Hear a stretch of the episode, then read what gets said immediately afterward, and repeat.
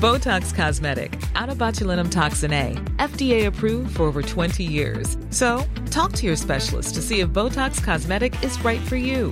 For full prescribing information, including boxed warning, visit BotoxCosmetic.com or call 877-351-0300. Remember to ask for Botox Cosmetic by name. To see for yourself and learn more, visit BotoxCosmetic.com. That's BotoxCosmetic.com.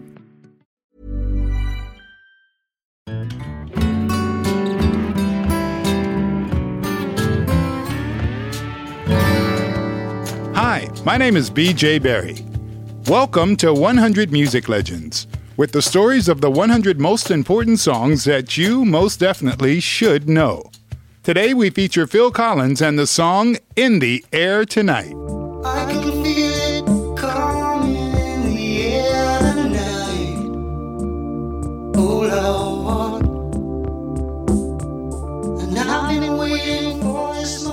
Not only a song that dominated an entire decade, mostly the 80s, but also a song that put Phil Collins right up front when it comes to legends. There is a story to tell here. First, let's take a look at Phil Collins, who was already destined to higher things as a little boy. He was an extra in a concert audience that can be seen in the Beatles movie A Hard Day's Night.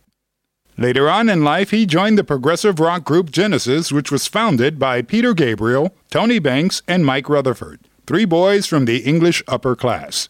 Quite simply, he answered an ad in a music magazine that was looking for a drummer. From the very beginning, Phil was not only the drummer for Genesis, but he also sang for Genesis.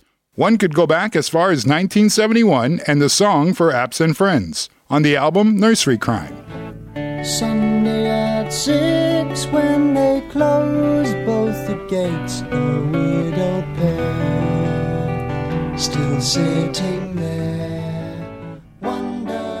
In August 1975, Peter Gabriel decided to give up his position as lead singer for Genesis. The band, which was on the verge of jumping to the next level, suddenly had no lead singer. They needed a new lead singer. And at various castings, Phil was always the guy who sang the song to the people who were trying out for the band. In the end, the band members said, Hey Phil, you're the perfect singer. And so the drummer, in jogging pants with long, thin hair and a thick beard, suddenly became their frontman. With Collins center stage, the success of Genesis just intensified. So that meant touring and the absence from home also increased, which finally led to Collins's first wife, Jill, feeling a little lonely.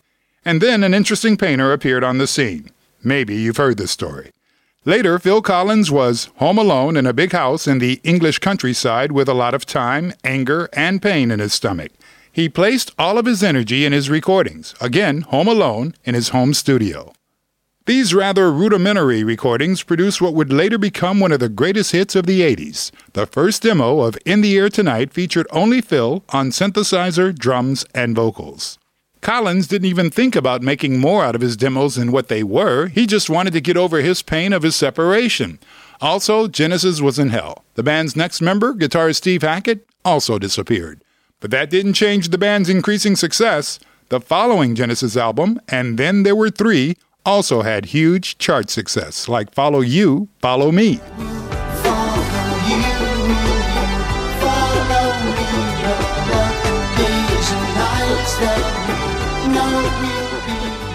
Meanwhile, friends who had heard Phil's home recordings had encouraged him to work on them professionally. So he booked a studio in the US and first worked on the song In the Air Tonight.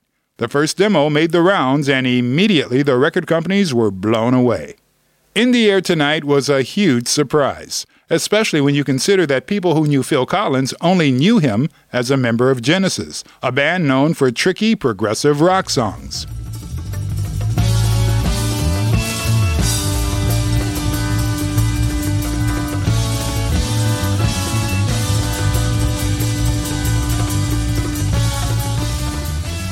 In the Air Tonight is just a simple drum machine, a little guitar, synthesizer, and Collins, who, marked by personal frustration, sings his rage out of himself. And now the legend begins. The lyrics were, well, at least strange. He sings to someone he knows certain things about, and there is a line in the lyrics about someone else drowning. Very mysterious, right? And a gold chest for conspiracy theorists. And since the song shot to the top of the charts right after its release, There were a lot of people interpreting everything into his ominous lyrics. The most famous story goes like this Collins watched from a distance how someone was on the water with another person in a boat. When he went overboard, the first person just watched. He didn't help, and the other person simply drowned. Already a lot of hard stuff, right? But hold on, there's more. Collins later invited this alleged killer to one of his shows, and at the part of the song where he sings, I Know What You Did, the spotlight is directed exactly at that person to expose him in public. Now that's a hard story. What exactly does the lyricist say? Unfortunately, none of it's true. Because the lyrics, according to Collins himself, were only created associatively during the recordings, a dark atmosphere was created by the drum machine and the synthesizer sound. And the mood was already there due to his divorce, and then those words just happened to come out, which didn't describe anything concrete, but rather these lyrics were just a reflection of his subconscious, one could say. Too bad, right? The conspiracies were actually pretty cool. Anyway, In the Air Tonight became one of the greatest hits of the 1980s and simply became the 80s classic. So now there's only one thing left to talk about that element that everyone's waiting for as soon as that song begins.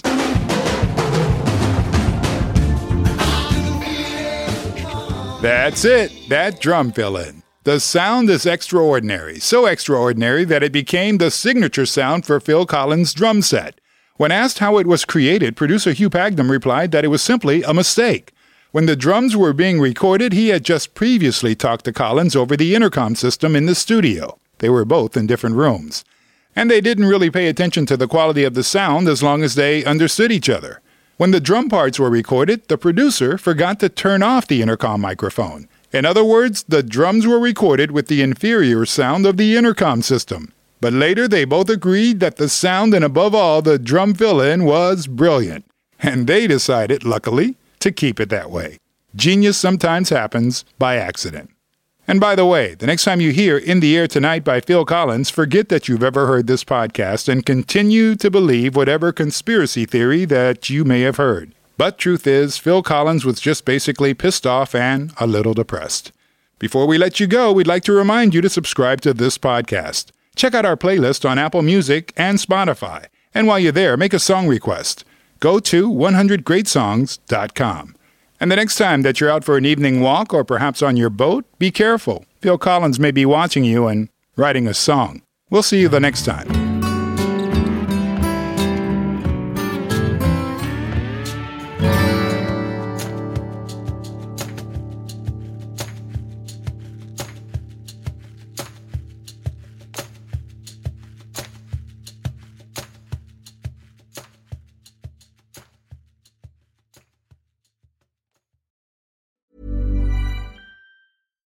Selling a little or a lot?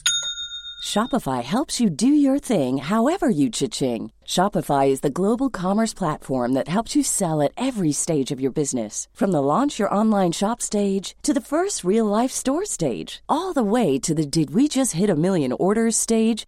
Shopify is there to help you grow. Shopify helps you turn browsers into buyers with the internet's best converting checkout. 36% better on average compared to other leading commerce platforms because businesses that grow grow with Shopify. Get a $1 per month trial period at shopify.com/work. shopify.com/work.